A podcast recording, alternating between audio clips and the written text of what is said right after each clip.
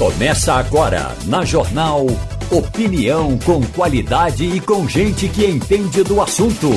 Com Igor Maciel, Romualdo de Souza e os jornalistas do Jornal do Comércio, deixando você bem informado.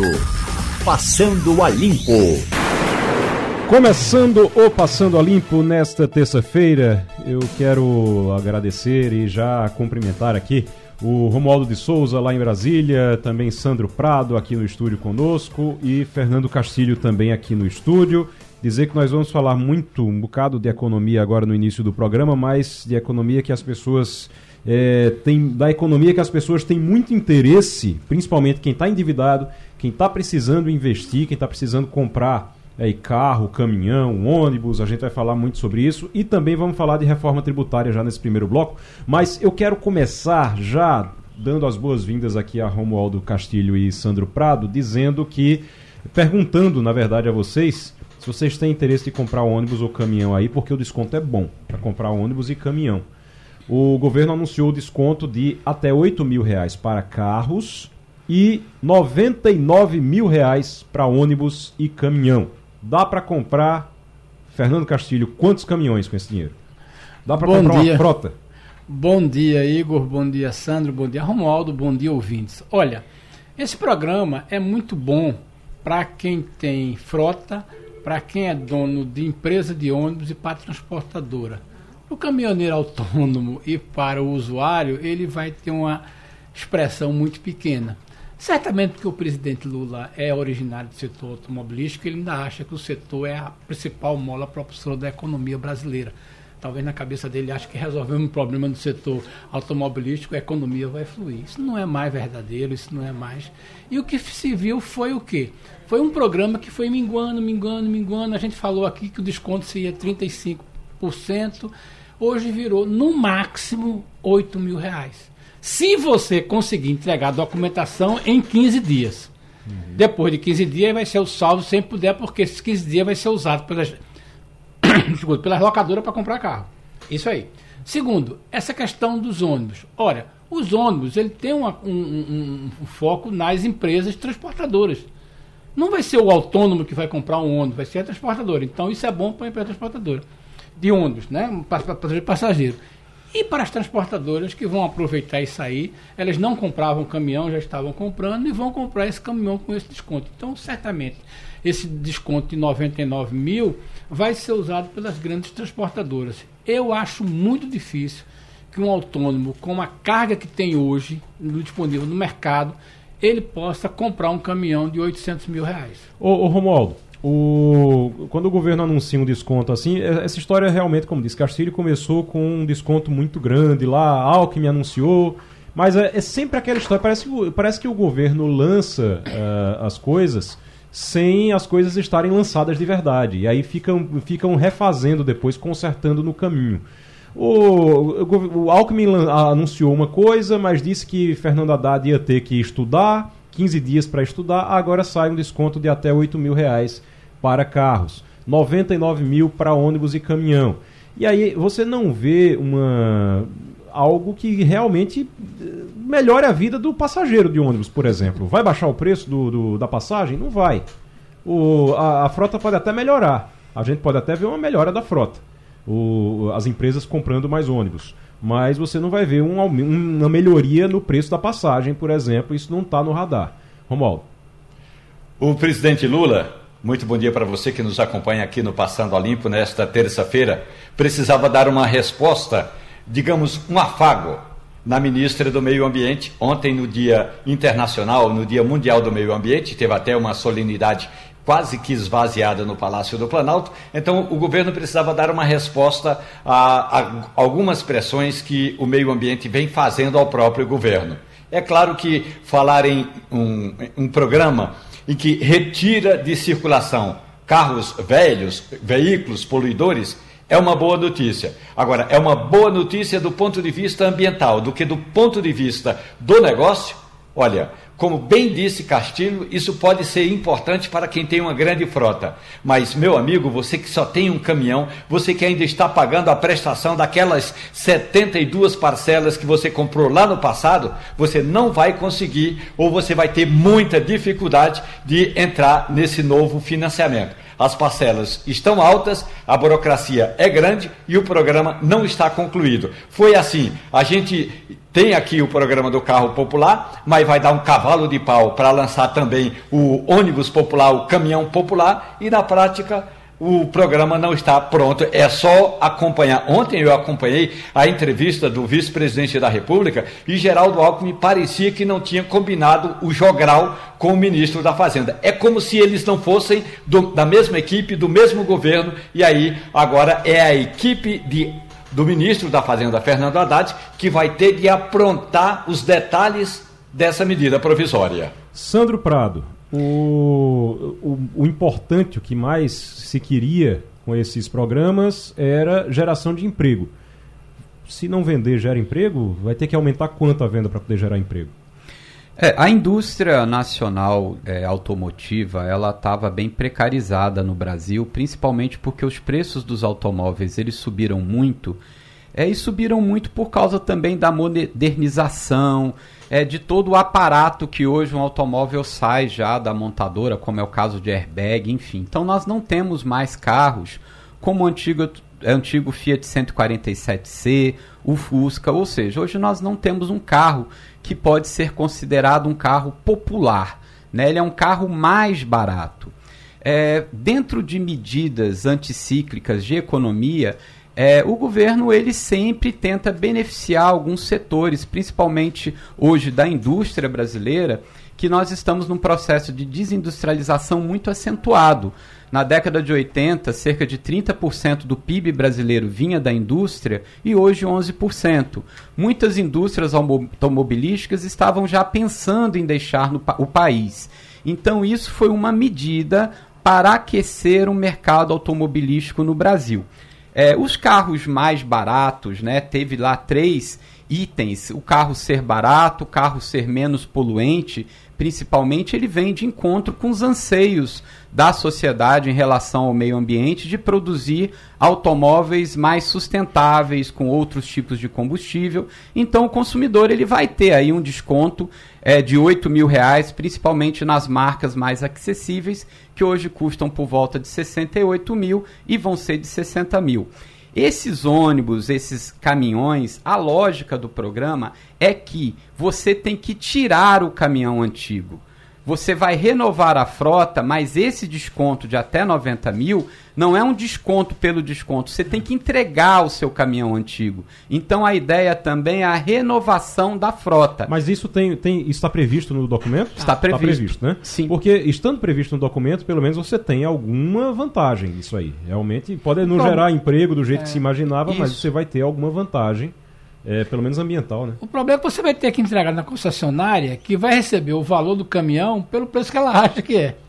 Porque o caminhão é para ser, como é que chama, destruído. Ele vai ser, ser, destruído. Ele vai ser destruído. Ah, ele vai ser destruído. É, vai ser destruído. O compromisso é esse. Ele vai para reciclagem. Então, a, a, concessionária vai dizer, seu caminhão vale 5 mil, porque ele vai ser destruído. Aí as condições de financiamento para o autônomo é muito é muito são altas são, são altas são, é, são difíceis, É, o autônomo ele já tem mesmo que fazer esses financiamentos o caminhão do Brasil não é barato né mas os autônomos que têm um dois caminhões eles sempre estão tentando através do dinheiro que eles guardam com frete de é poder financiar. E esses financiamentos são mesmo a longo prazo, 60, 72 vezes. Não é um preço barato o financiamento, mas eles tiram isso com o frete. Então é uma oportunidade sim, principalmente para quem tem caminhões mais antigos. E para o passageiro não vai, obviamente, ter redução das passagens, até porque isso não é, é o, o, governo federal é que determina o preço das passagens de ônibus urbanos, como é o caso aqui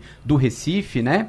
Que nós temos sempre reajuste normalmente no mês de janeiro, mas o que vai acontecer é com isso é que a gente pode ter a oportunidade de tirar ônibus velhos da rua e substituir por ônibus novos mais confortáveis. Então, isso seria o ganho da população. Caminhões menos poluentes, caminhões mais seguros para trafegar nas nossas vias e ônibus mais confortáveis para os passageiros, além do incentivo à indústria, à contratação é, de colaboradores nesse período de aumento é, é, de, de, de, venda. Só que também é um período limitado, porque até 1 bilhão e 500 mil. Se isso acontecer em 15 dias, em 30 dias, o programa acaba. Né? Então ele é um programa que é pontual, tem um tempo limitado e obviamente que quem quiser se aproveitar desse programa já deve se informar, se organizar porque de uma certa forma tem que ter uma certa celeridade se, na aquisição desses veículos. Se os juros baixarem, ajuda, né? Porque as pessoas com certeza vão financiar. Agora, eu estava vendo aqui qual o preço médio de um caminhão. Vocês sabem? O preço de um caminhão trucado, o, o chamado você sabe? Vamos, vamos ser bem simples. Mais o, caminhão, o caminhão que o agro está comprando hoje, Sim. o agronegócio, certo. é na faixa de 800 mil. 800 mil? É.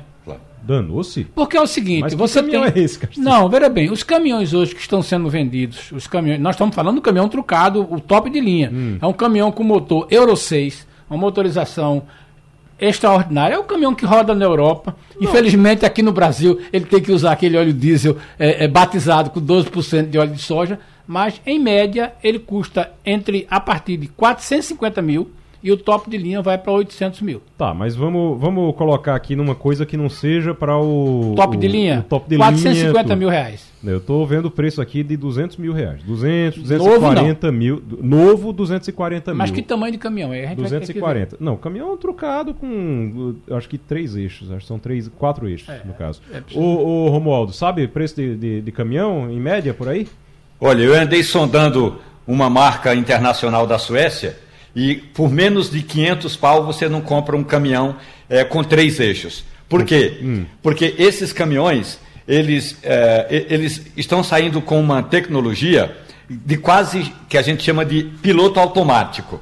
Então, só essa tecnologia importada e que vai ali dentro é, da cabine, só essa tecnologia está em torno de 80 mil a 100 mil reais. Portanto, é, Igor, mais ou menos 500 mil reais para comprar um caminhão desses de 24, de três eixos para ir, por aí. É, tá, tudo bem. Eu tô, eu tô pesquisando aqui, tô encontrando. Você está pesquisando aonde? Na, no modelo novo? Não, eu tô vendo o preço FIP aqui. Preço FIP em torno de. de ah, ó, o preço FIP não é o que. Não, em, preço... torno, em Constellation e tal, em torno de 180, 200 mil. Sim, mas é um caminhão usado. Três eixos. Não, não é um caminhão novo. Rapaz, se você comprasse um caminhão novo por 180 mil reais, aí o Romualdo ia montar uma transportadora. Romualdo ia montar uma transportadora. não, mas, mas vamos botar aí um preço, eu acho que um preço médio, pelo que eu estou vendo aqui, em torno de 300 mil, caminhão novo. Caminhão novo. Você está super que não seja, não, você está procurando, você tá procurando o, o, o, mais caro que tem na, na Europa. Aí também não, é, não, é veja fora bem, do, do, os caminhões é brasileiros, da realidade da gente aqui. Os caminhões brasileiros que estão saindo de fábrica a partir de maio usam a tecnologia de motorização Euro 6. Os grandes caminhões, nós não Sim. estamos falando do utilitário. Esses caminhões, em média, partem de 450 mil. Certo? Por quê? Hum. Porque o motor é caro, a motorização é cara e a tecnologia de, de TI embarcada é muito forte.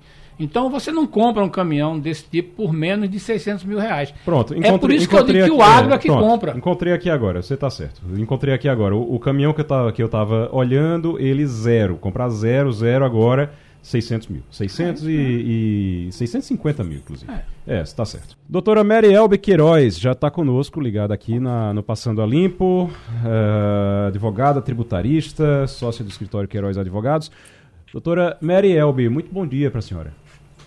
Bom dia, é um prazer enorme estar aqui com vocês. Eu estou em São Paulo e agora falando com Pernambuco, né? E fico mais feliz ainda. Obrigada pelo convite. A senhora está aqui para falar sobre reforma tributária, mas vou, vou começar lhe, lhe, colocando na polêmica aqui. Quanto é um caminhão? Qual é o preço do caminhão? pois é. A gente chegou à conclusão aqui que com menos de 600 mil não dá para comprar um caminhão. A gente estava falando aqui do, do programa do governo para facilitar a compra do, dos caminhões. Aí de 600 mil vai ficar por 500, é. 100 mil de desconto. Doutora Merielbe, a reforma tributária está sendo apontada como a bala de prata da economia brasileira. Está em discussão no Congresso. A Simone Tebet usou essa expressão, inclusive, a ministra do Planejamento, disse que é a bala de prata, que é o que vai realmente fazer com que a economia se resolva no Brasil este ano ou no, no, no próximo ano, quando for assim que for aprovado. Do jeito que a senhora viu, e a senhora está é, realmente bem é, é, envolvida nessa, nas discussões desse texto, pelo que a senhora viu, é isso mesmo? É uma bala de prata para a economia? Veja, é, eu digo sempre que a proposta de reforma tributária tem mais intenção do que realidade. Né? Porque pretende acabar cinco tributos e é, transformar em um. Não é bem assim, porque agora já são dois, né? Então vão ser cinco por dois. E aí o que é que acontece? Tem várias questões como o crédito, que eu espero que esteja corrigida, porque ele diz é não cumulatividade, a empresa é, recebe crédito e dá crédito, e no final o consumidor final quem paga é, o tributo no consumo.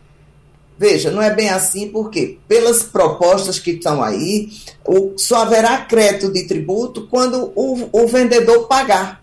Então, uhum. veja só como é que funciona. Quando eu compro, tenho crédito, um produto, a, a empresa, né? Compro, tenho crédito, quando eu vendo, tenho débito. O que é que eu pago? Débito menos crédito. Se o crédito for maior, não tenho a pagar, se o débito for maior, eu tenho a pagar. Veja, isso é o que existe hoje. É automático. Só que quando vier a reforma, não vai poder ser assim. Só vai ter direito a compensar o débito com crédito quando o vendedor que dá o crédito pagar o tributo. Ora, ele paga no mês seguinte, ele paga, pode não pagar, pode ser inadimplente, e aí quem comprou não vai ter direito de crédito. Então, isso é uma coisa que precisa ser corrigida. Eu tive o um mês passado nessa comissão que vai sair o relatório hoje, exatamente explicando essas questões no sentido de aperfeiçoar. Sou a favor da reforma tributária, sou a favor da reforma tributária que simplifique, mas não é bem assim. Por quê? Durante sete anos, dez anos, ou no mínimo cinco anos, a gente ainda não sabe qual o tempo, vamos conviver os cinco tributos de hoje, que, diz, que são complicados, com mais os dois que vão ser criados. Então, imagine, se hoje é complicado com cinco, durante cinco ou dez anos vão ser sete.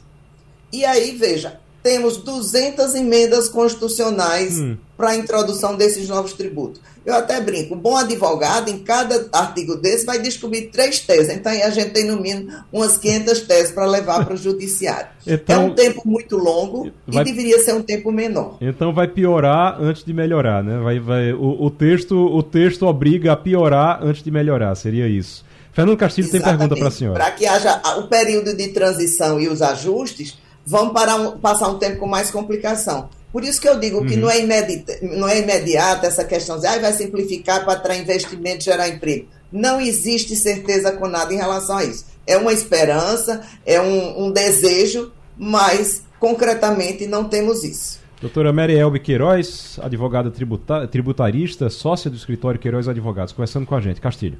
Doutora Mary, bom dia. E os governadores, né? E os como é que eles estão reagindo a isso? A sensação que a gente tem é que eles olham para esse texto e dizem: eu vou perder quanto? A senhora sentiu isso nessas conversas, a pressão dos governadores dizendo o seguinte: olha, você pode mexer, contanto que não mexa no meu caixa? Com certeza, Castilho. A reforma tributária nunca sai exatamente pela briga dos 300 que ninguém quer perder. Mas a proposta, como está sendo colocada, quem vai ganhar são os estados. Por quê? Eles vão tirar uma parte do PIS/COFINS, que hoje é da União, e vão tirar uma parte do ISS, que é dos municípios. O ISS vem crescendo a arrecadação e o ICMS vem caindo. E aí, muitos estados têm questão de queda de arrecadação e má gestão. E agora, quem vai pagar a conta? O consumidor, principalmente as empresas prestadoras de serviço, que vai ter aumento de carga tributária de 300% a 600%. Doutora Mary Elbe Queiroz, conversando conosco aqui sobre a reforma tributária. Romualdo de Souza. Mary Elbe, muito bom dia para a senhora. Tem dois aspectos nessa reforma tributária que dá para ver que há uma certa falta de interesse ou de estratégia no lançamento do que é esse relatório do deputado Agnaldo Ribeiro. Primeiro, lançar um relatório numa semana entrempada, como a gente diz em Brasília, entrempada, Merielbe, é porque a semana vai ser curta. Ontem não teve expediente na Câmara nem no Senado porque não tinha gente. Hoje Vai, vai, ter pouca gente, até porque quase toda a bancada de Pernambuco vai estar acompanhando Lula e uma parte da bancada baiana está com Lula nesse instante em Luiz Eduardo Magalhães. Amanhã já é quarta-feira mesmo, véspera de feriado, ou seja, o dia de lançamento do relatório do Agnaldo Ribeiro já foi, um péssimo, já foi uma péssima escolha. Agora, os governadores, os governadores e os prefeitos estão dizendo, mais uma vez, que não foram ouvidos quando é que essa gente vai ser ouvida na reforma tributária, Marielbe? Olha, eu acho que é um equívoco. Eles já foram ouvidos sim, principalmente os governadores, os prefeitos menos, que têm menos força de pressão. Eles, inclusive, tiveram várias reuniões com, com, a, com o relator da, da PEC 45, no sentido de interferir para que eles tivessem um bolo maior. Veja, está se dizendo que nessa proposta vão ser dois tributos o federal e o subnacional. O federal incluiria PIS, COFINS e IPI, isso é o que se diz sobre a proposta. E o outro ICMS e ISS. Nesse caso, ICMS e ISS, quem vai perder são os municípios, porque juntando os dois tributos, aí o que é que acontece? As pessoas, os prestadores de serviços vão pagar mais, e aí juntando termina os estados tendo uma arrecadação maior. Vamos agora com Sandro Prado é, doutora Mary Elby, é, a gente sabe que essa discussão tributária ela é muito longa no Brasil, é, desde a grande reforma tributária que a gente teve nos anos é, 60. Há uma guerra, entre aspas, entre os tributos federais, os tributos estaduais e os tributos municipais. É essa divisão que foi feita em alguns momentos beneficia mais um, um ente e acaba dando menos recursos financeiros para outro. E agora essa ideia do IVA, que seria inicialmente único, e agora essa ideia do IVA dual, né, que seriam dois, é separando a federação dos estados e municípios, é como que a gente ficaria, principalmente quando a gente lembra que hoje nós temos a guerra fiscal entre os estados, cada um cobrando o ICMS diferenciado, também os municípios cobrando ISS-QN diferenciados. Como que deve ficar a partir de então dessa aprovação da reforma tributária, pelo menos com base nesse texto original, essa guerra entre estados e essa guerra entre municípios na tentativa de captação de empresas? Veja, é, o grande objetivo dessa reforma tributária, além de simplificar e, e atrair investimentos, coisa que eu acho que de imediato não vai acontecer, ela pretende acabar com incentivos fiscais. Exatamente o que os estados dão e o que os municípios dão. E aí o que é que acontece? É, acabando os incentivos fiscais, quem hoje tem incentivo passa a pagar muito. E isso vai para o preço, não tem, não tem como fugir disso.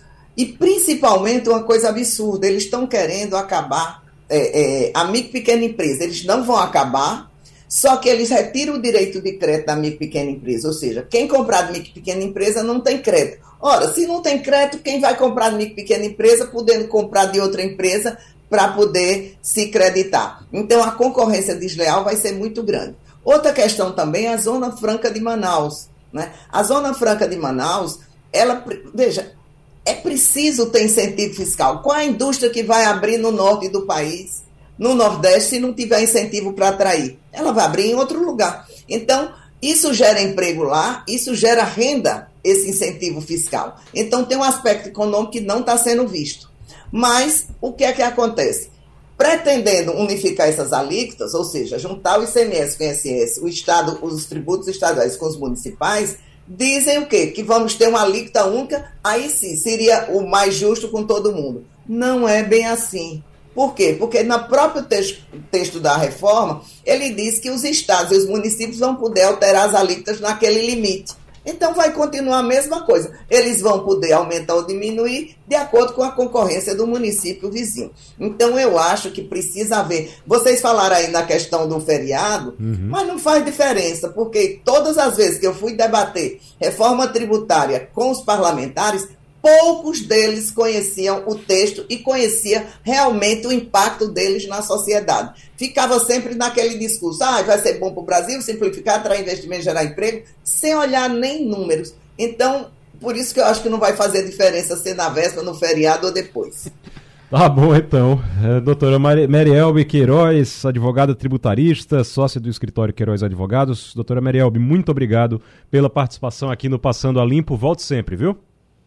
Obrigada, um prazer estar com vocês. O Romualdo, quem tiver dívida, tô com dívida, tô no Serasa, como é que eu resolvo? O governo lançou um programa aí, o Desenrola. Posso desenrolar? Como é que desenrola? Não pode, porque pelo que eu andei sondando, o seu salário está acima do programa do governo. Não, Esse tá programa não. do governo é só para quem ganha até 5 tá mil. Tá desculpe, desculpe. Dois salários mínimos. E o endividamento é até 5 mil reais. Se você ganha acima de 2 mil reais, 2.300 reais, você tem que arrumar outro jeito para é, limpar seu nome no SPC. Reais. Agora, você acabou, de provar, você tem... acabou de provar, Romualdo, que você não ganha salário mínimo, que você não sabe nem quanto é o salário mínimo, que é dois, mil, dois, dois salários, dá 2.700 reais quase. Eita, já? É, rapaz, que aumentou. Vamos, 2.640. 2.640, 2.700 reais, rapaz. 2, pra você que tá recebendo. Tá bom, 2, Quero ver o cara que tá pagando. 2.640 reais, viu? Pois bem, esse programa do governo, aliás, o presidente Lula já tinha reclamado, mais de uma vez ele tinha cobrado esse desenrola, ele chegou a dizer o seguinte, minha gente, por que, que vocês não desenrolam o Desenrola Brasil? Ontem o ministro da Fazenda desenrolou. E aí disse o seguinte: ó, se você tem uma dívida é, até 5 mil reais, mas se os seus salários, os seus rendimentos são de até dois salários mínimos por mês, então você pode entrar nesse programa. E aí o que vai acontecer é o seguinte: imaginemos que o amigo que está nos acompanhando agora está nessa condição. Ganha até dois salários mínimos e tem uma dívida de em torno de 5 mil reais. Certo. Então, o governo vai comprar a sua dívida. O governo vai pagar o que você deve a quem você deve, desde que esse credor também faça parte do programa do governo, porque não basta só o devedor fazer parte do programa do governo, é preciso também que o credor faça parte desse programa. Certo. É... Primeiro tem que se cadastrar. Ok, entendido. Aí, quando... Ainda não está pronto o aplicativo. Certo, mas aí tem um, um, uma coisa que é o seguinte: o programa Desenrola vai beneficiar cerca de 30 milhões de famílias que ganhem até dois salários mínimos e estejam devendo até 5 mil reais. É a família que tem que ter renda de dois salários mínimos ou é o CPF? O devedor. É CPF. É por devedor, então. Por devedor. Por não devedor. é renda per capita familiar, não. Certo, ok.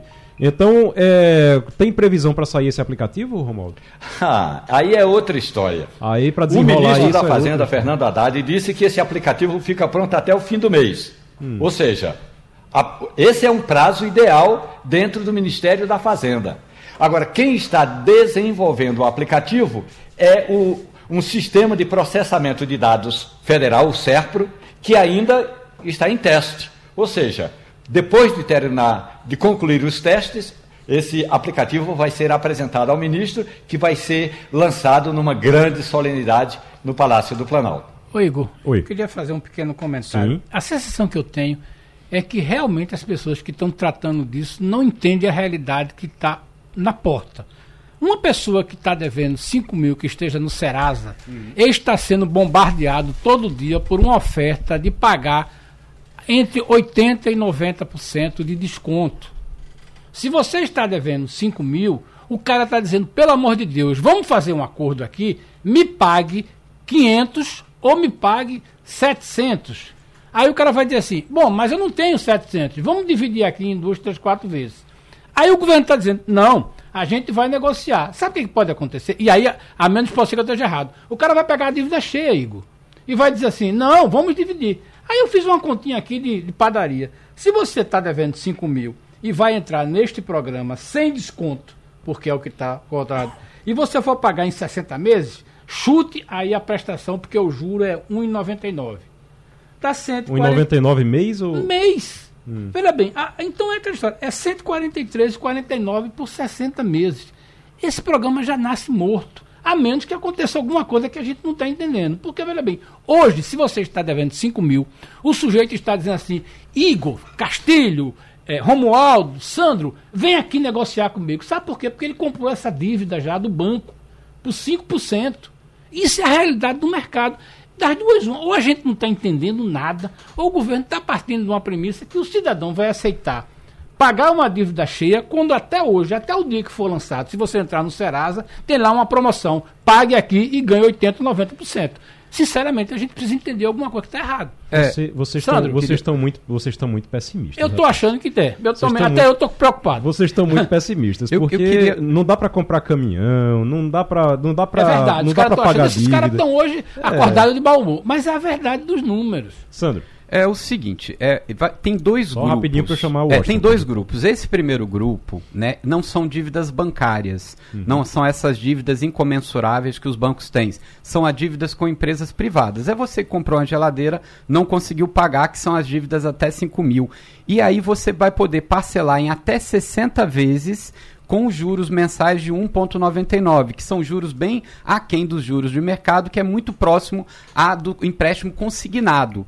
Então, dessas 30 milhões de famílias que se encontram nessa situação, um grupo razoável deve aderir ao programa. O programa só vai ser lançado no mês que vem. Foi um pré-lançamento por causa ainda desses problemas técnicos. Existe uma segunda categoria, que são para pessoas que devem mais do que 5 mil, mas aí já são dívidas bancárias, como cartão de crédito, é como cheque especial. Crédito, porque... Sim, sim. Aí entra numa nova patamar, que aí são as negociações diretamente com o banco. Que nessa que tem aqueles grandes descontos. Porque hoje, se você deve 100, daqui um ano você deve 500, daqui dois anos você deve 2.500 e obviamente que o banco pode reduzir essa dívida para 150, uhum. né? E aí também ser parcelado e dividido. A tentativa é que limpe o nome de uma quantidade razoável de inadimplentes. Lembrando, é quem deve não paga, quem já está com o nome sujo com dívidas até dezembro do ano passado. Tá vendo? Mas Sandro está mais otimista do que você. Mas eu volto a insistir, veja bem, essa oferta está no site do Serasa, eu estou abrindo aqui, ele diz, venha negociar sua dívida com 80% de desconto. Não faz sentido, se o Serasa está me oferecendo esta negociação, eu ia entrar numa dívida geral. Por que, que eu vou entrar se o mercado já está oferecendo isso? O é que são dívidas bancárias. Sim, rapaz, mas se for dívida bancária, Não, mas, o banco mas, já... mas o que Sandro está dizendo é que isso aí do Serasa é dívida bancária e que vai ter um segundo momento desse programa Desenrola que vai, aí sim vai ser algo com desconto próximo do, do que o Serasa faz. Pode ser que seja. Vamos aguardar. Com Vamos essas aguardar. negociações, mas as dívidas é. bancárias com as instituições financeiras. Certo, muito Mas bem. veja bem, a dívida financeira, só para finalizar, Sim. o banco não pode guardar, com exceção dos bancos federais, o banco não pode guardar uma dívida por mais de dois anos. Uhum. Ela, ela apropria isso como prejuízo e vende às empresas de crédito que vão cobrar isso através do Serasa. Certo. Essa é a realidade do mercado. Veja bem, só quem, deve, só quem guarda dívida no Brasil hoje é as companhias de água de, de saneamento, que podem basar por 10 anos, e os bancos federais. O Banco Nordeste, por exemplo, não executa uma dívida, fica lá durante 5 anos. É os únicos. Então, sinceramente, a menos que aconteça alguma coisa extraordinária, não dá, tá? Porque o Serasa está dizendo aqui, venha negociar suas dívidas que dá 90% de desconto. Por que, que eu vou negociar uma dívida cheia se o banco está me oferecendo ela por 90% Bom, de desconto? O programa governo, vai continuar tendo leilão também. Como esse governo, como esse governo está nesses primeiros meses, a gente está se acostumando com isso, eles lançarem carroça e transformarem, ideia, né? e, e transformarem em caminhão no meio do caminho, então vamos ver o que é que acontece agora. Agora, deixa eu é, ir para Washington, porque Fabiola está lá aguardando a gente para conversar. Fabiola Góes, muito bom dia para você. Bom dia, Igor. Bom dia a todos. Fabiola é nossa colunista nos Estados Unidos, lá em Washington. E, Fabiola, ex-vice de Trump, é mais um agora, Mike Pence, entrou na pré-candidatura à presidência dos Estados Unidos pelo Partido Republicano. Vai disputar com o próprio Trump a indicação? É isso mesmo, viu? Ontem ele apresentou toda a documentação que precisava para a comissão eleitoral. As prévias do Partido Republicano estão previstas para ocorrer agora em agosto. Além dele, do Donald Trump, do Ron DeSantis, que é o presidente da Flórida, há mais sete outros candidatos que estão aí nessa corrida para ver quem vai ser escolhido do Partido Republicano. São eles o senador Tim Scott, da Carolina do Sul, a ex-embaixadora da ONU, Nikki Haley, o radialista conservador Larry Elder, Asa Hutchinson, ex-governador de Arkansas, o empresário Vivek Ramsway, governador da Dakota do Norte, Doug Burgum, e na terça-feira, o ex-governador de New Jersey, Chris Christie, também deve anunciar que vai ser candidato. Ou seja, são dez nomes aí para os republicanos escolherem. E dentro de uma informação é, que a gente que está circulando aqui nos Estados Unidos é de que 50% dos americanos não gostariam nem que Trump e nem que o Biden fosse o próximo presidente americano. Então, esses nomes estão pipocando. Obviamente, eles estão querendo ocupar um, um espaço do Donald Trump, porque está sendo acusado de muitos crimes, né? Está tendo ainda, pode ser que ele fique inelegível. Então, esses candidatos eles pretendem ganhar a confiança do eleitorado a Nick Haley, por exemplo, que é uma mulher, ela tem, fez uma entrevista ontem na CNN, mas ela acabou escapando de algumas perguntas que seriam mais polêmicas, por exemplo, em relação a aborto. E o Jim Scott, que é um senador negro, é o único senador negro do Partido Republicano, ele também tem algumas causas de combate ao racismo, mas que não, não, não pega muito bem entre os negros que são de esquerda aqui nos Estados Unidos. Então, é uma, vai ser uma corrida bem acirrada. O Donald Trump tripudia desses nomes todos, eram todos candidatos, eram todos apoiadores dele quando ele era candidato, e o Mike Pence era o seu fiel escudeiro até o dia 6 de janeiro, quando o Pence decidiu dar seguimento àquela sessão no Congresso para dar posse, né, para dar confirmar, na verdade, a o resultado das eleições aqui americanas e o Trump desde sempre aquele, com aquele discurso de que as eleições foram fraudadas. E Olha, o Mike Pence vou... não, uhum. não, não seguiu esse entendimento do Trump. Eu vou dizer uma coisa, Fabíola, esse negócio de nenhum nem outro, não, não quero nenhum nem quero outro, isso não deu certo aqui. Tinha, eu já ouvi essa história aqui em 2022 e não deu certo não, ficou entre um e outro no fim das contas. Pode ser que aí com um, um formato diferente, o formato eleitoral diferente, as coisas aconteçam. Mas deixa eu passar agora para Sandro Prado. É, tem uma, uma questão que o mundo todo ele fica de olho, que são as redes sociais, né? E existe aí uma, uma renda, uma receita do Twitter que teve uma queda considerável aí nos Estados Unidos é, nesse último ano e parece que não são muito animadores os números para os próximos anos. Realmente o ciclo de vida do Twitter está numa fase de declínio e está chegando ao fim esse tipo de rede social, pelo menos aí para os americanos? Bom dia, Sandro. Olha, ele, o Twitter, ele está em declínio mesmo antes do Elon Musk comprá-lo por 44 bilhões de dólares, né? E aí agora o New York Times anunciou que a receita publicitária do Twitter despencou em 59% nos Estados Unidos em um ano. A gente não tem como dizer se o Twitter vai desaparecer ou não, e também se esse tipo de rede social iria desaparecer. Porque aí acabam surgindo outras redes, né? tem outras opções também no mercado que são utilizadas em alguns países que poderiam ser muito utilizadas aqui ou no Brasil também. Não dá para a gente ratificar isso. Agora, o fato é que o Elon Musk realmente está muito preocupado, tanto é que ele anunciou hoje e antecipou a entrada de uma nova CEO da, para a companhia, vai substituí-lo. Ele fez uma enquete em dezembro do ano passado perguntando para os internautas se ele deveria deixar o Twitter. E 50, quase 60% disseram que sim, que ele não deveria continuar à frente das operações do Twitter. Então, ele chamou uma reconhecida profissional na área de propaganda e marketing, que era da NBC, uma rede de televisão aqui. Ela Linda Vacarini vai ser a nova CEO e convidou o Joe Benatti, que, que também vai ser tipo o chefe de operações dela, que já trabalha com ela há muitos anos, e eles são responsáveis por grande é, volumes de dinheiro nessas companhias que eles trabalharam. Então, seria uma aposta do, do Elon Musk para conseguir mais receita publicitária, que é o grande problema do Twitter. Agora, o que a gente sabe é que pelo menos um a cada quatro americanos pretende deixar o Twitter em um ano. Então, vai sim haver uma diminuição do número de pessoas que utilizam o Twitter aqui nos Estados Unidos também houve um, são vários problemas, né? O Donald Trump, que tinha uma audiência muito grande no Twitter, saiu, né? Ele foi expulso da rede, não voltou mais. Ele até poderia, mas ele acabou não querendo. Então também tirou muita gente. Mas o fato é que ainda é uma rede social que é muito utilizada por jornalistas e políticos aqui nos Estados Unidos, como também é no Brasil. Fabiola Góes, direto dos Estados Unidos, aqui para o Passando a Limpo na Rádio Jornal. Romualdo de Souza.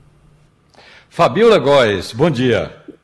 Eu estou imaginando aqui qual vai ser o malabarismo do governo da África do Sul para fazer com que o presidente Vladimir Putin chegue a Johannesburg, justamente porque a gente sabe, não é, Fabiola? Vai ter esse encontro aí dos BRICS, é, Brasil, Rússia, China é, e, é, e, e África do Sul. Brasil, Rússia, China, Índia e África do Sul. E o Vladimir Putin quer participar em agosto. Mas aí tem que modificar a lei no, na África do Sul, porque o Putin pode ser preso. Que história é essa, Fabiola?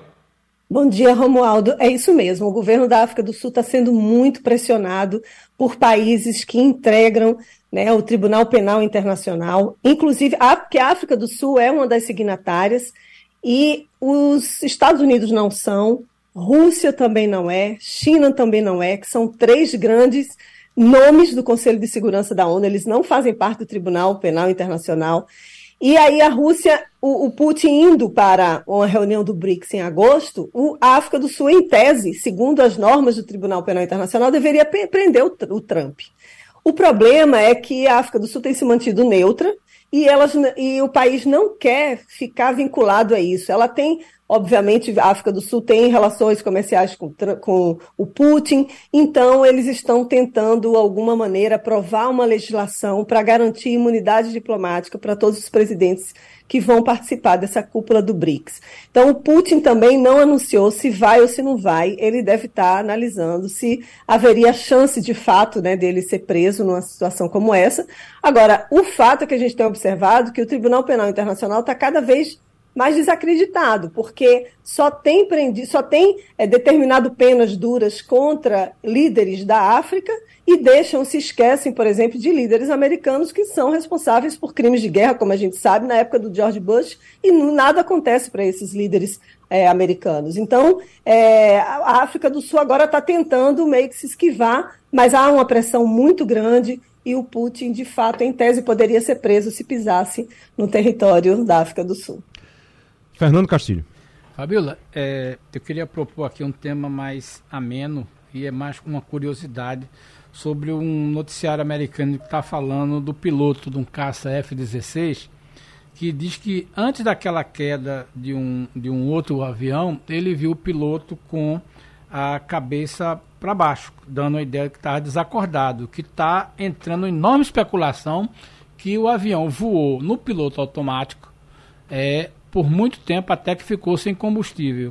Isso é uma especulação? Como é que a imprensa está tratando isso? Até porque nós estamos falando de um avião caríssimo, né, o F-16, né, que custa muito dinheiro.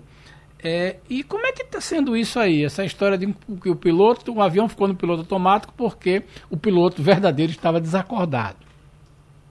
É, então, desculpa, o que aconteceu, Castilho, é que um avião, é um Cessna, na verdade, é um avião que caiu. Ele saiu do Tennessee, era de, uma, era de um, um multimilionário aqui nos Estados Unidos, estava levando a filha dele, a neta, e uma babá do Tennessee para o estado de Nova York. E ele sobrevoou o espaço aéreo de Washington sem avisar, sem ter uma autorização. E isso, quando acontece, é uma loucura aqui nos Estados Unidos, porque Washington é extremamente controlada depois do 11 de setembro. Então, o que, que aconteceu? Os F-16 foram autorizados a voarem em uma velocidade hipersônica, inclusive, fez um estrondo enorme na Virgínia, que não chegou a abater esse avião que caiu desse multimilionário, mas fez uma, uma grande, um, um grande alvoroço aqui nos Estados Unidos. Né? Agora, o triste dessa história, Castilho, é que esse multimilionário já tinha perdido uma filha aos 19 anos e ele adotou, vamos dizer assim, essa mulher que morreu nesse domingo, nesse acidente, aos 40 anos. Ela morreu aos 49 anos, tinha essa netinha, ele, tinha, ele tem 75 anos, esse empresário, e ela era como se fosse a alegria da vida dele, a alegria da família. E era uma, essa mulher também era uma corretora de imóveis muito bem sucedida no estado de Nova York. Então, assim, foi uma, é uma tragédia. Os F-16, os caças, eles estavam, de fato, perseguindo, mas um dos pilotos do caça viu que o piloto desse Cessna ele teria, ele estaria cambaleando, assim vamos dizer. Ele ficou sem comunicação durante 15 minutos e a hipótese mais provável é que houve uma despressurização, não, não conseguiu o oxigênio suficiente, não, não sabe por que também, porque não conseguiu colocar o oxigênio e aí ele acabou caindo no estado da Virgínia. Mas uma, é uma tragédia aqui com, envolvendo a aviação aqui nos Estados Unidos. Coisa terrível. Caso foi porque então o piloto do F-16 não usou a força dele, ele percebeu e não, não. abateu o avião. Então o avião ficou voando, ficaram acompanhando o avião. Exatamente, é, não houve nenhuma interferência dos F-16 para abater esse avião que caiu. Acompanhando para ver até onde é que iria e acabou caindo é. numa, área, numa área desabitada, né? É. Mas é. Isso. Por falta de, de difícil acesso. É, Fabiola Góes, direto dos Estados Unidos, conversando com a gente aqui no Passando a Limpo. Obrigado, Fabiola. Grande abraço para você. Obrigado, um abraço a todos. Até quinta-feira. Queimaduras podem resultar de acidentes domésticos, manuseio de fogos e fogueiras, representando sérios riscos à saúde. É o seguinte, hoje é o Dia Nacional de Luta contra Queimaduras. De acordo com o Ministério da Saúde, aproximadamente 70% das queimaduras no Brasil ocorrem em ambiente doméstico, sendo as crianças de até 10 anos as mais vulneráveis, correspondendo a 40% dos registros de queimaduras. E queimadura não é só com fogos, acontece, como eu disse aqui, em acidentes domésticos também. Tem que ter muito cuidado com isso. Eu tenho um, um amigo, um colega que teve boa parte do corpo queimada quando era criança ainda, porque virou uma panela de feijão estava andando, ele criança, pequenininho, foi e se pendurou no, no, no, no, fogão, uma panela de feijão fervendo, caiu em cima dele. É realmente algo terrível e ficou muito mal. Realmente tem cicatriz, até hoje ele tem cicatriz, tem minha é. idade, mas até hoje tem, tem cicatriz. Então é um, uma coisa terrível. E já estamos na linha para falar sobre isso com a doutora Renata Furtado, que é dermatologista, nesse Dia Nacional de Luta contra Queimaduras. Doutora Renata, muito bom dia. É, o que, qual é o, o recado mais importante que precisa ser dado hoje nesse dia, que é o Dia Nacional contra as Queimaduras? É, nós precisamos trabalhar com a prevenção. É o principal recado. Então, assim, sempre a gente tem que trabalhar com prevenção para evitar que elas aconteçam. Então, é sempre trabalhar com prevenção, com segurança, é alerta máximo, é sempre é monitorar bem as crianças, justamente para evitar esses acidentes, principalmente os acidentes domésticos. Muito bem. Deixa eu passar aqui para Fernando Castilho e para Romualdo de Souza, Sandro Prado, que tem perguntas aqui para a senhora também nesse dia, até porque a gente está vivendo também São João, né? Então São João tem fogos também, tem que ter muito cuidado com isso. Castilho. Bom dia, doutora Renata. É uma, uma coisa que é importante, eu já tive experiências com esse tipo de problema e doutor Marcelo Barros me disse, por que, é que o nome é queimadura? Porque queima e dura para consertar, para corrigir. É, essa é uma questão que a gente precisa abordar melhor, porque é, hoje a gente tem tratamentos, né? Eu queria que a senhora falasse um pouco de, de que as pessoas entendessem que quando se sofre um acidente de queimadura, não cessa, não cura, não resolve em poucos dias.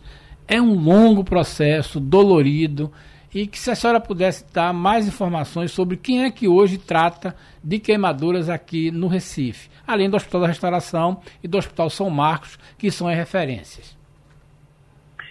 Olha, queima, as queimaduras, elas gente, elas decorrem muito de, principalmente acontece em acidentes domésticos, a gente agora tem essa fase de São João, por conta do fogo de artifício, e aí sempre a gente tem que trabalhar um pouco com a prevenção. As queimaduras, elas têm vários graus, ela existe tanto de formas mais leves como de formas mais graves.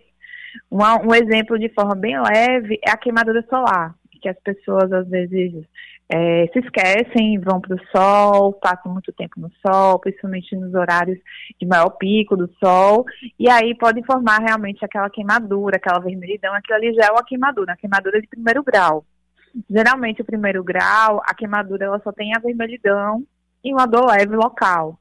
Normalmente, o que a gente recomenda é, é, é, cuidar mais da hidratação, né? Hidratação não só hidratação do corpo, tomar bastante água, como também hidratar a pele para acalmar, até mesmo alguma medicação para controlar a dor, um analgésico, pode ser usado.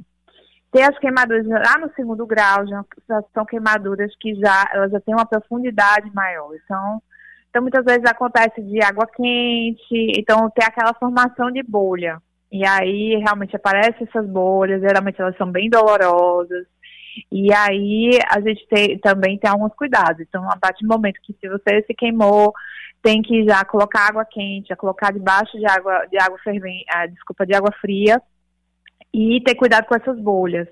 A bolha ela pode ser rompida, tá? Ela não precisa ficar totalmente íntegra, até porque às vezes com a pancada, com o trauma, ela pode acabar se rompendo. Mas em nenhum momento você pode retirar aquela pele é, da bolha. Porque aquilo ali já serve como se fosse um curativo, um curativo natural. A gente chama de curativo biológico.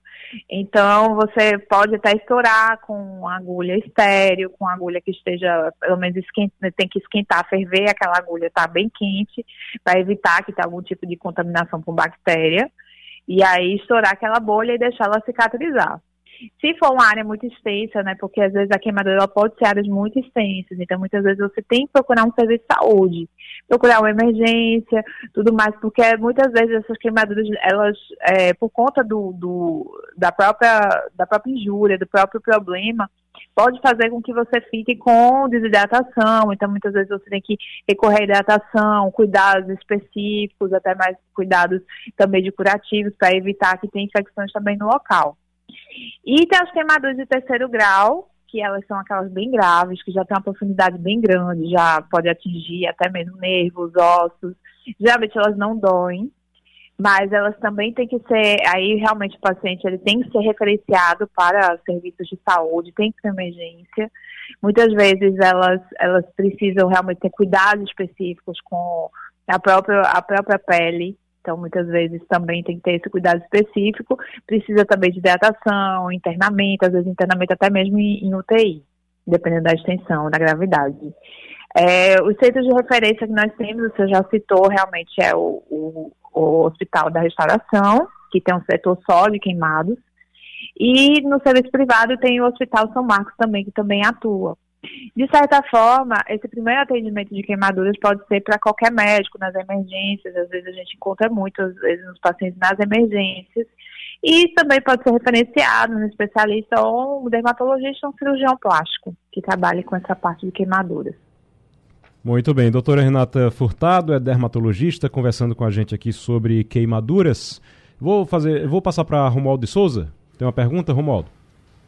Renata Furtado, Bom dia para a senhora. Outro dia eu estava Bom na dia. casa de amigos e aí, ainda bem que tem horas que a democracia não é o fator mais importante numa discussão. Porque uma pessoa da, da casa derrubou o ferro que estava passando roupa e caiu na perna e ficou queimando. Chega, fez aquele barulho como quem tinha é, feito. Tsh, e aí a democracia entrou em ação. Uns diziam, joga água fria, outros, bota gelo, outras, bota pomada, outras, bota manteiga, margarina. Olha, foi tanta receita que no final das contas, a mulher que tinha levado a queimadura correu para debaixo da torneira e ficou lá meia hora jogando água. Disse ela que deu uma melhorada, pelo menos na dor, mas as bolhas se formaram.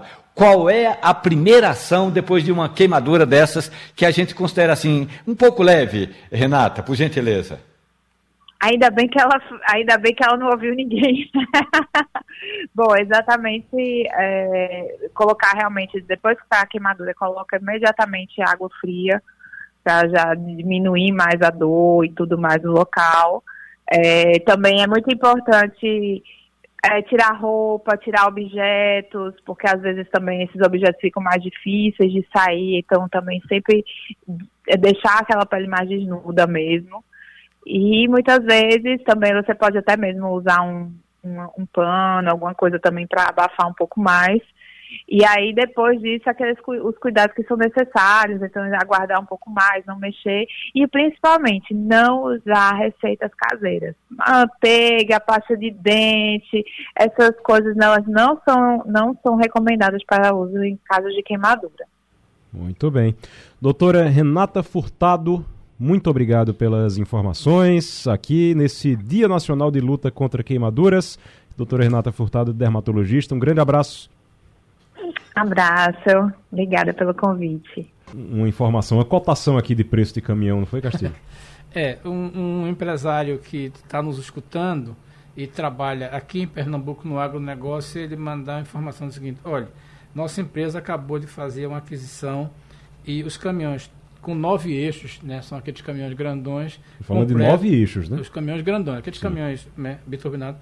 O, o, o, a, a, como é que chama? O conjunto todo ficou em um milhão de reais. Aí incluindo a carroceria, incluindo coisa. Tudo. E é daquela marca, daquela marca sueca que, que Romualdo, aquela marca sueca que, que Romualdo, Romualdo que Romualdo falou. Ô Romualdo, o Oi. presidente Lula visita Pernambuco nesta terça-feira. Vem fazer o que por aqui? É, daqui a pouco o Lula está na Bahia. O hum. presidente ontem, olha só como, é, como o Lula é. Ele é muito ingrato. Ontem ele estava na solenidade do Dia Mundial do Meio Ambiente. E aí estava ao lado de Marina Silva, estava ao lado de vários ambientalistas e falou mais uma vez mal do agronegócio. Hoje Lula vai a Luiz Eduardo Magalhães, no oeste da Bahia, encontrar-se com o agronegócio. Aí depois Lula vai a Pernambuco. Lula vai a Pernambuco é, visitar um polo automotivo na cidade de Goiânia. Lula vai ao Recife para o, a, a farmácia popular e chamam de lançamento do novo programa, ou seja, ou lança ou é novo, né? Não tem, é impossível as duas coisas, mas lançamento do novo programa é, é, Farmácia Popular e depois vai à cidade do Paulista, no Instituto Federal de Pernambuco. O presidente é, nesses dois dias que vai estar em Pernambuco, também vai fazer política, né? Ah, claro que tem um aspecto aí de tentar juntar o PT com o PSB, porque daqui a pouco já vai ter eleição municipal, então Lula vai fazer essas visitas todas e vai fazer política, sobretudo com aliados, Igor. Muito bem. Deixa eu fazer o seguinte, porque é. a gente tá agora só, a Castilho vai falar, mas só eu vou pedir para colocarem o áudio daqui a pouquinho, porque a Lisiane Gama está nesse momento falando, ela é relatora da CPMI do 8 de janeiro e está dizendo inclusive que vai investigar fatos de antes do dia 8 de janeiro. A Lisiane Gama do PSD do Maranhão é a relatora, Romualdo. Vamos ver se a gente consegue o áudio dela ali, que ela está falando agora do discurso porque ela está fazendo agora uma. Tá, vai ter sessão normalmente da CPMI, tá né, Romualdo? É, ela está apresentando um relatório é, de propostas de convocação. Eu falei hoje de manhã é, por telefone com a senadora e ela até me mandou a relação dos requerimentos que serão apresentados. Mesmo que não seja possível votar hoje ou amanhã, mas ela já quer apresentar essa parte do relatório. Ou seja, o relator tem que dizer inicialmente a quem o relator quer ouvir, no caso a Elisiane Gama quer ouvir eh, eh, pessoas ligadas ao Gabinete de Segurança Institucional, ao Ministério da Justiça, ao Ministério da Justiça, ao Secretário de eh, Segurança Pública do Distrito Federal, que está em prisão domiciliar. Então ela quer começar a trabalhar ouvindo esses agentes públicos. Vamos ouvir um trechinho da fala dela. A investigação dos demais fatos elencados no requerimento que embasou a instauração dessa CPMI. Ato contínuo propomos a oitiva dos financiadores dos atos antidemocráticos que culminaram no 8 de janeiro. Igualmente, propomos a oitiva dos investigados pelos fatos relacionados no dia 12 de dezembro, bem como dos investigados pelos fatos nos eventos no dia 24 de dezembro de 2022. O curso das investigações será enriquecido pelas sugestões e requerimentos que venham ser apresentados ao longo dos trabalhos, de modo a alcançar a mais efetiva e mais efetivamente os objetivos desta comissão. A criação de um canal próprio da CPMI será outro instrumento de trabalho que poderá nos auxiliar a colher informações e manter um contato direto com a população por meio do E-Cidadania ou endereços equivalentes a serem divulgados no site desta comissão. Buscaremos, a partir das informações prestadas, ouvir autoridades e testemunhos complementares.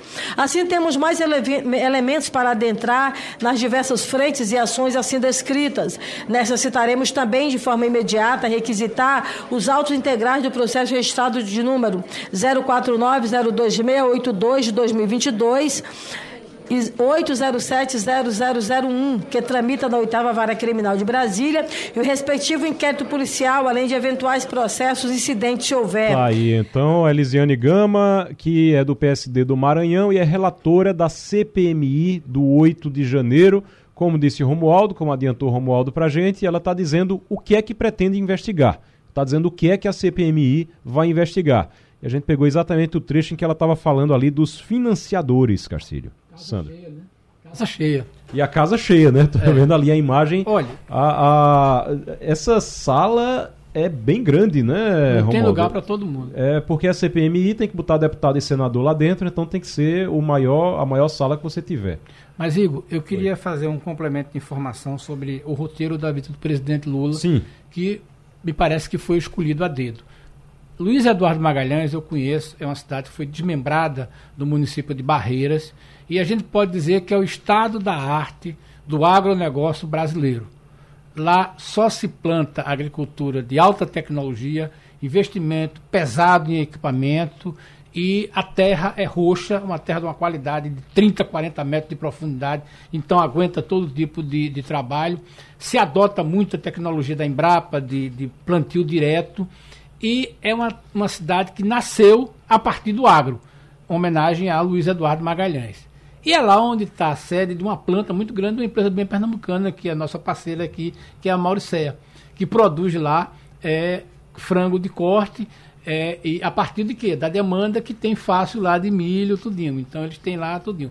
Mas é uma cidade que nasceu no agro, né, é o estado da arte. Você, se você quiser ver no Brasil, fora no Mato Grosso, a questão do algodão, você vai ver em Luiz Eduardo que lá se produz de tudo. Feijão, inclusive algodão também, feijão, milho, soja, é, um pouco de arroz e todo tipo de cultura.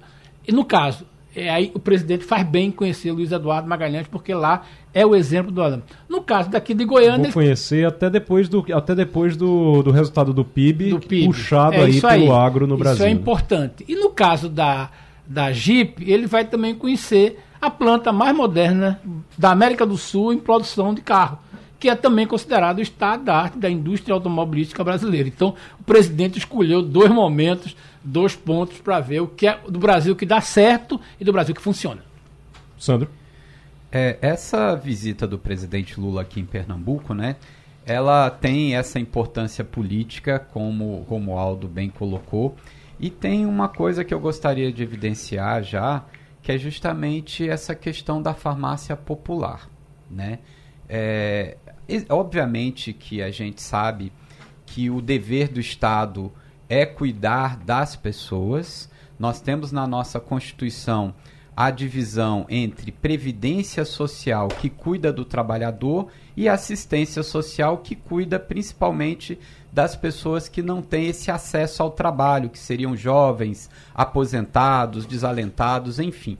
Então, essa retomada agora de um programa que foi do governo Lula 1, ele tem uma importância significativa para essas pessoas, porque justamente são pessoas que são acometidas por doenças longas, como é o caso de diabetes, hipertensão, asma. Então, faz parte da política de assistência social que está na Constituição do cuidado com essas pessoas. Então, a retomada desse programa, né, que é colocado aí como lançamento, porque tem algumas características novas do programa originalmente lançado em 2004 e no último governo foi cessado esse programa, então a volta é muito importante para essas pessoas que dependem é, desses medicamentos ou gratuitos ou até bem mais baratos. Vamos falar então com o Tairone Castro, que está conosco agora já na linha, farmacêutico e conselheiro regional do Conselho Regional de Farmácia.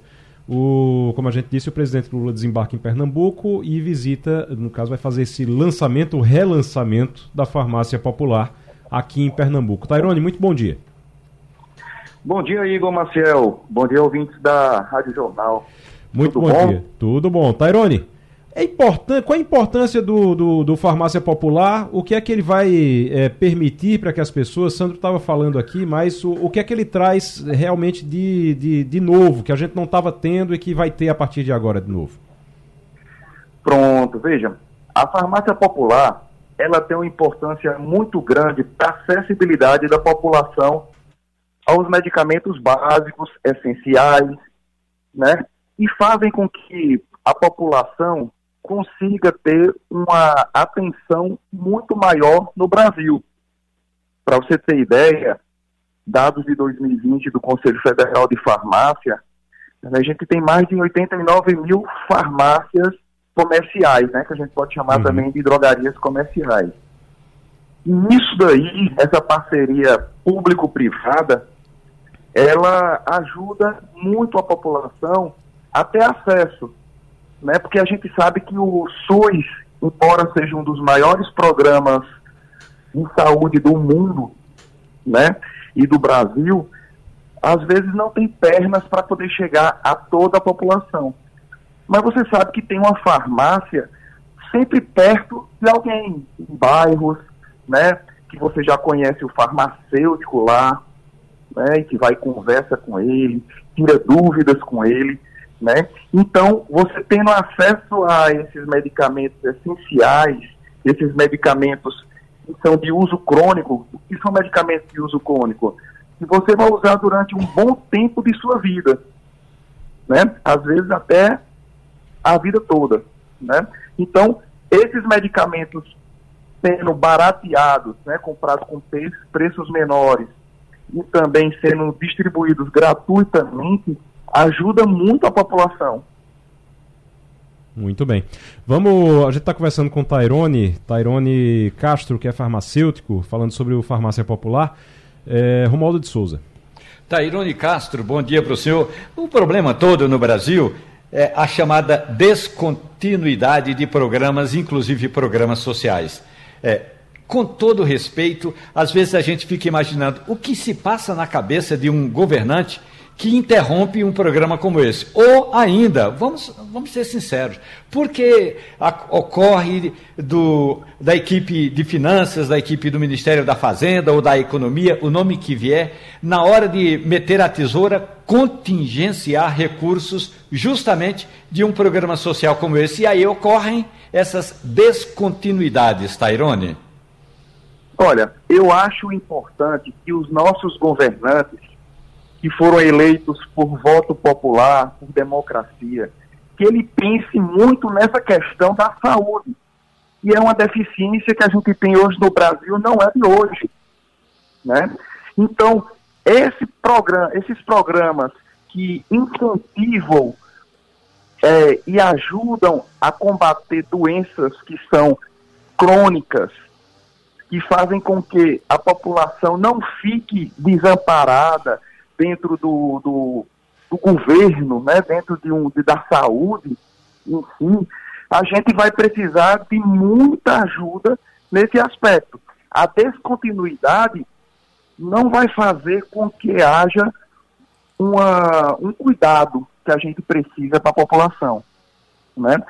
Se, como o senhor sabe, e todos aqui que escutam sabem, a importância de você ter uma saúde preventiva ela ajuda demais nas contas lá na frente, quando você tem as doenças realmente agudas, aquelas doenças que já se acometeram. Se a gente tiver políticas que são preventivas, que ajudam a população a se precaver das doenças, orientando, fazendo uma educação é, continuada, um acompanhamento clínico, né? Um acompanhamento que a gente tenha um respaldo realmente técnico, né, da, da saúde, a gente vai evitar muita coisa. E como o senhor falou aí, a descontinuidade, ela não é benéfica em nenhum momento. A gente precisa ter mais investimentos. A farmácia popular está vindo aí com força e precisa não só ser pensada em ser reativada, mas também ser ampliada na gama de medicamentos que nós temos hoje, né, para poder fazer com que a população seja a, abarcada por mais arsenal medicamentoso. Agora eu advisto. Uhum. Oi. Não, é, pode, pode terminar. Aqui, a, a, gente tem outras perguntas aqui também. O, o Sandro quer fazer uma pergunta também. Sandro. Pronto. A gente, eu advisto que a, o uso do medicamento ele tem que ser com muito critério. Uhum. Né? E a gente tem nas farmácias farmacêuticos que podem dar esse respaldo à população, né? fazendo uma atenção farmacêutica com orientação, falando sobre o uso racional dos medicamentos, um acompanhamento de monitoramento farmacoterapêutico, tudo isso alinhado à promoção de saúde. Então não é simplesmente você chegar lá na farmácia e pegar a medicação. Você tem que conhecer, conversar entender o que é que você tem e como usar aquele medicamento para que ele não se cause, cause mal. Muito bem. O, o Santo está dizendo aqui que a pergunta que ele ia fazer o senhor respondeu. Eu quero lhe agradecer, então, pela participação aqui no Passando a Limpo, é, do Tairone Castro, farmacêutico, conselheiro demais. regional do Conselho Regional de Farmácia. Muito obrigado. De nada, eu que agradeço que a gente consiga realmente ter um acesso à população, a população em si tem um acesso maior e mais amplo ao farmácia popular, que ela venha com força, que venha para ficar e que venha para ampliar diretrizes de medicamentos e atualizações para que a gente abarque várias patologias Muito que bem. hoje a gente tem no Brasil. Romualdo de Souza, morreu Astrude Gilberto. Romualdo? Astrude Gilberto, uma baiana de 83 anos, foi casada com João Gilberto. João Gilberto, também baiano de Juazeiro da Bahia, e Astrude de Salvador. Ambos estavam numa gravação num estúdio lá em Nova York, quando de repente, como ela tinha uma fluência excelente, falava muito bem o inglês, alguém pediu para ela é, sonorizar uma música para uma gravação que estava sendo feita por Diane Warwick. E aí ela simplesmente cantou Garota de Ipanema em inglês. Olhe, Garota de Ipanema é de longe a música brasileira mais tocada no mundo. Essa música, Garota de Ipanema, fez tanto sucesso, mas tanto sucesso, que, como me lembra agora o grande mestre, o Zé Teles, derrubou até os Beatles da parada de sucesso, e aí a, o Brasil realmente deslanchou eh, lá fora. Houve toda a história da Bossa Nova, mas graças à belíssima e encantadora voz de Astrude Gilberto, cantando Garota de Ipanema. Agora, para você ter uma ideia, eu estava dando uma olhada aqui, diz que ela não ganhou nada por essa gravação. Ganhou, na verdade, ganhou. Ganhou na época 120 dólares. Foi o que ela ganhou na época por essa gravação, que diz que era o, o mínimo que se pagava de direitos autorais na época para é, quem gravava uma música assim. Ela gravou a música e a música fez muito sucesso depois, mas ela ficou só naqueles 120 dólares que recebeu quando gravou lá dentro do estúdio, como você contou. Tem um trechinho aí pra gente ouvir. É uma gravação icônica e é uma coisa que, assim, realmente, com certeza todo mundo já ouviu essa música. Vamos.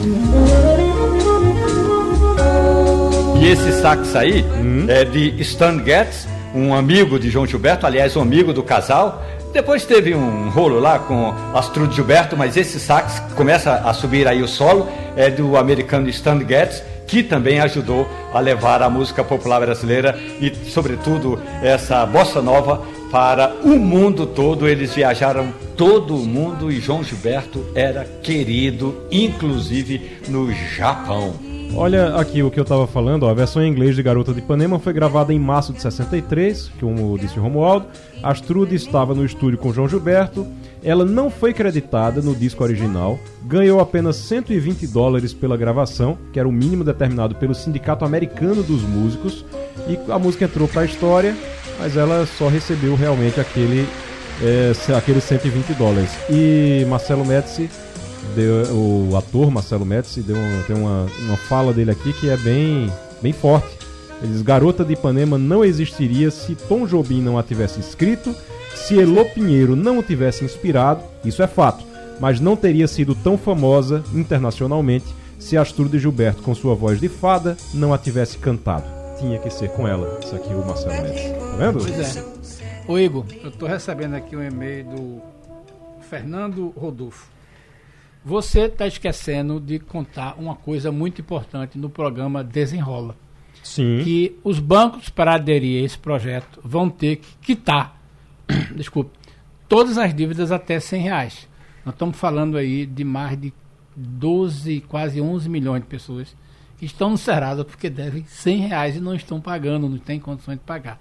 São normalmente dívidas de companhias de água, saneamento. Mas espera aí, como é o negócio? Vai, vai ter que quitar todas Não, é o seguinte, para o banco aderir Hum. a esse projeto que a Sim. gente falou, é, ele tem que ter um compromisso social. Então, Ah, se ele, ele, vai, ele vai ter que perdoar, não é perdoar, quitar, ele vai perdoar. ter que perdoar. Aliás, per- É a palavra Ah, será tá. essa, Uhum. perdoar isso aí. Então isso vai tirar um grande número de pessoas.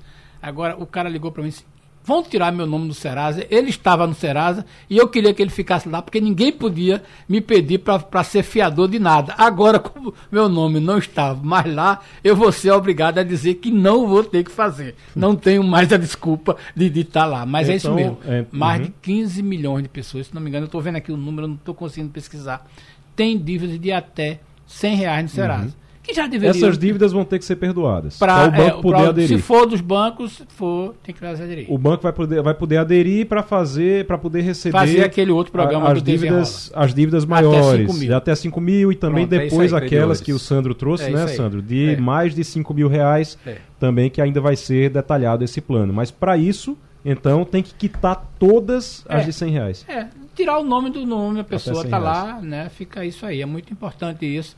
Vai beneficiar essencialmente um pouco de banco, mas vai quitar, já que é uma decisão geral, certamente isso vai ser estendido para outras empresas, principalmente as chamadas companhias de utilidades, que também terão que fazer isso.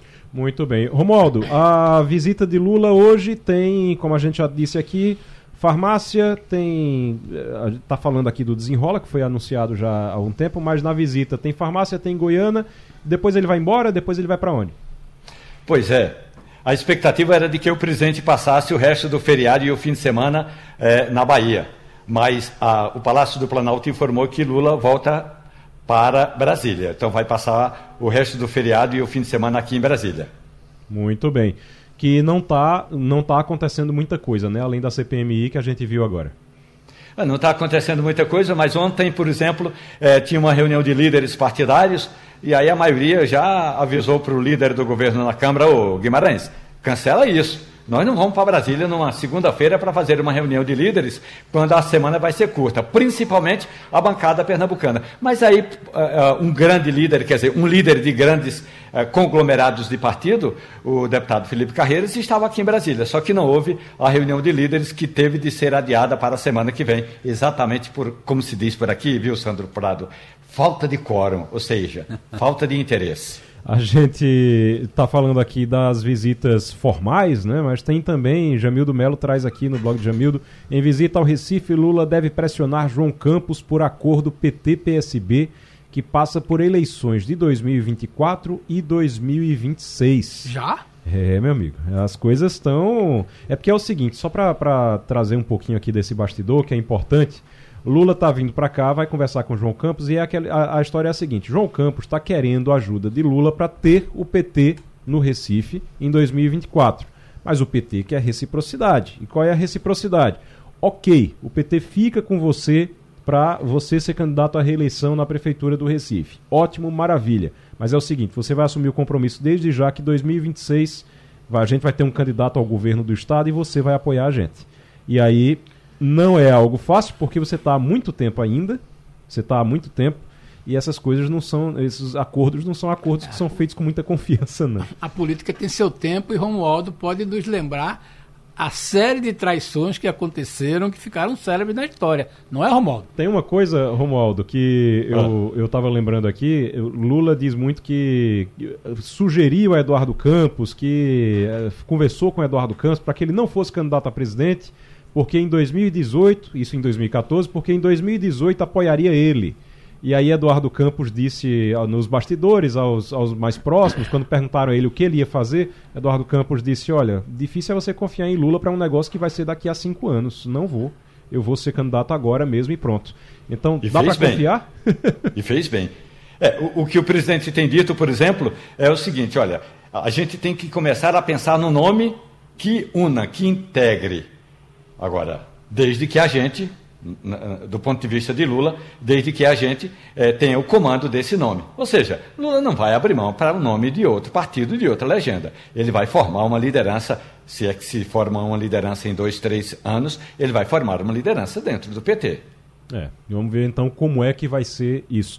Deixa eu agradecer a vocês. A gente vai terminar com o Astrude Gilberto. Então vamos, vamos terminar escutando a Astrude Gilberto, que morreu hoje. O Romualdo trouxe a informação para a gente agora. Morreu hoje. Astrude Gilberto, aos 83 anos, um dos maiores nomes da Bossa Nova, que cantou a versão em inglês de Garota de Ipanema. Romualdo de Souza, Fernando Castilho, Sandro Prado, muito obrigado a vocês pela participação.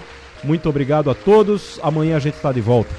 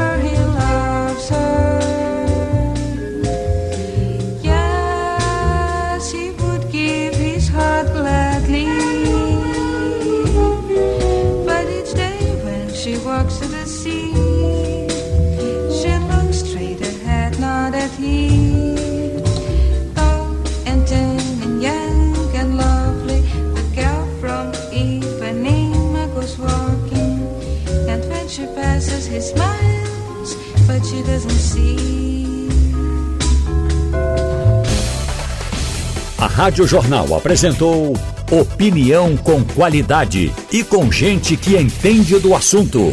Passando a limpo.